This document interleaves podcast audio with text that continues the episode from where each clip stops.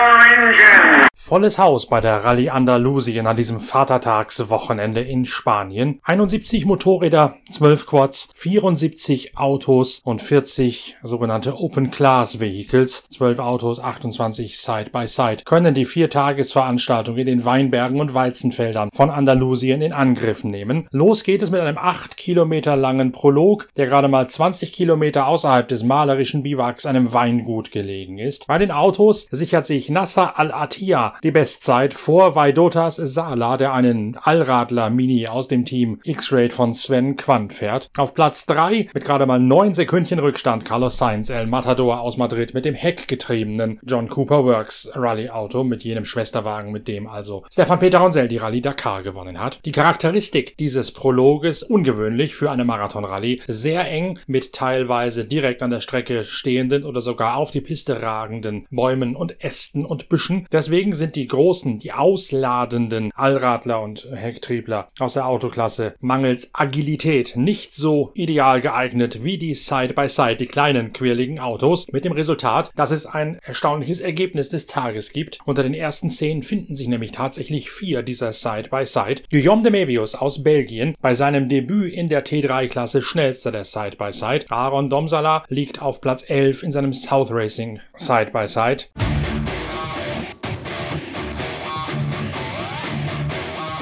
Nach dem Prolog werden die Startpositionen für die erste echte Etappe gezogen. Wie das geht und was es dabei für Besonderheiten hat, sowie was das Ergebnis dieser Startplatzverlosung ist, das wird uns gleich Dirk von Zitzewitz erzählen. Jener Dirk von Zitzewitz, der mit seinem Tag in der, in der Automobilwertung als Beifahrer von Yazid Al-Raji nicht sonderlich zufrieden ist. Für Yazid und mich ist es nicht so richtig gut gelaufen. Wir sind einmal an einer Rechts-Links-Schikane geradeaus geschossen und mussten dann durch Busch durch zurück auf die Strecke. Das hat Zeit gekostet und waren auch ein bisschen ähm, enttäuscht von unserer Zeit.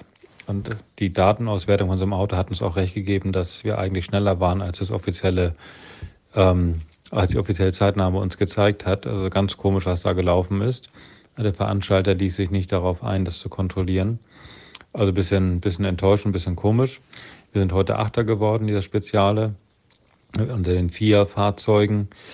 Ähm, die ersten zehn der, der Speziale heute dürften, durften sich den Startplatz für morgen aussuchen. Und es geht so los, dass der Zehnte sich den ersten Startplatz aussucht und der Schnellste am Ende.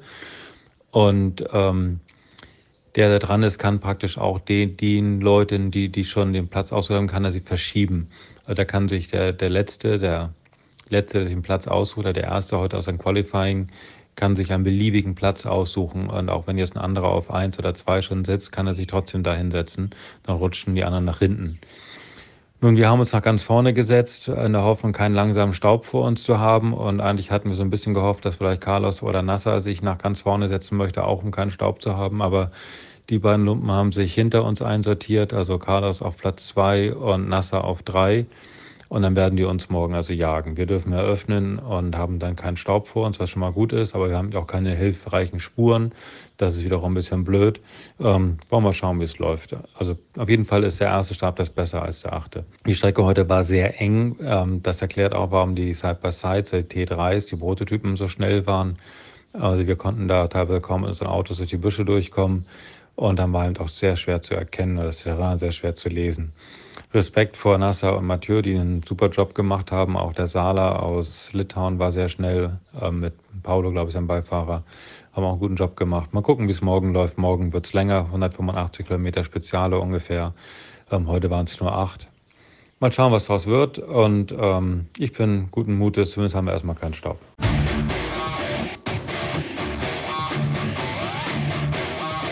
Matthias Ekström und Laia Sanz debütieren im X-Raid-Team. Sie beide bereiten sich vor auf einen Wechsel in die große Automobilwertung für die Rallye Dakar 2022. Matthias Ekström, so steht es ja bereits in der großen Investigativgeschichte in der neuen Ausgabe der Zeitschrift Pitwalk, wird dann den neuen Audi pilotieren als Teamkollege von Carlos Sainz und Stefan Peter Ronsell. Matthias Ekström hat sich heute 36 Sekunden eingefangen und sagt, es sei sehr eng und mit dem breiten Buggy mit Heckantrieb nicht einfach gewesen, gewesen, das Auto darüber zu boxieren.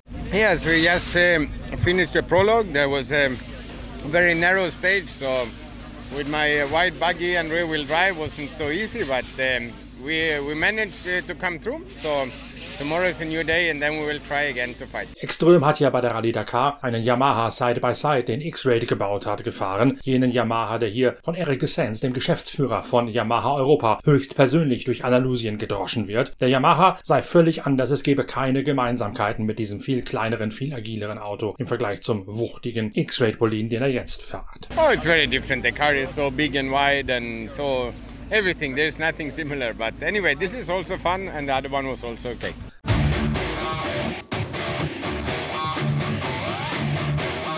Laia Sanz hat sich 50 Sekunden eingehandelt und auch die Madrilenin sagt, es sei sehr eng und anspruchsvoll gewesen. Fehler seien gerade auf dieser Piste leicht gemacht und sie hätte am Anfang noch als Anfängerfehler den Tempomat angestellt gehabt und das zu spät gemerkt, sodass das Auto zunächst einmal nur mit 30 km/h für die verkehrsberuhigten Zonen auf den Verbindungsetappen dahergezuckelt sei. Yeah, it was it was good. Um The prologue was quite narrow and, and tricky, so it was not easy. It was very easy to do a big mistake, so I take it easy. I also did a, a rookie mistake. I was with the speed limiter at the beginning and I I lose some seconds to realize, but anyway, I'm happy. I get a bit the feeling and I hope tomorrow will be will be better.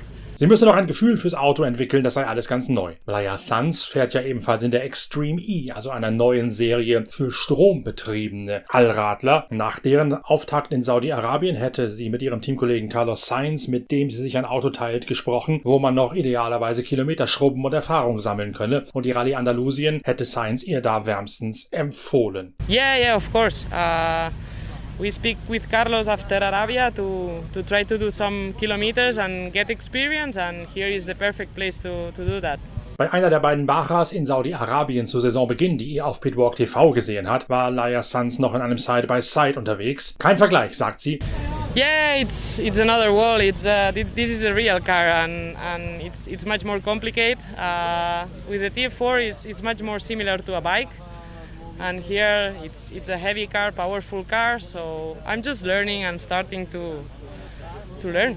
Yeah i enjoy it a lot and, and for sure it's it's really nice and, and it's a, an amazing opportunity to to learn and to be here with this team and yeah Das hier sei jetzt ein echtes Auto, ein Side-by-Side -Side sei viel näher an einem Motorrad, wie sie es von ihren bisherigen Dakar-Einsätzen kenne. Sie hätte gerade erst angefangen, mit dem Auto sich vertraut zu machen und zu lernen, aber es mache viel Spaß, gerade in einem so gewaltigen Team wie X-Raid in einer so professionellen Mannschaft eingebettet zu sein.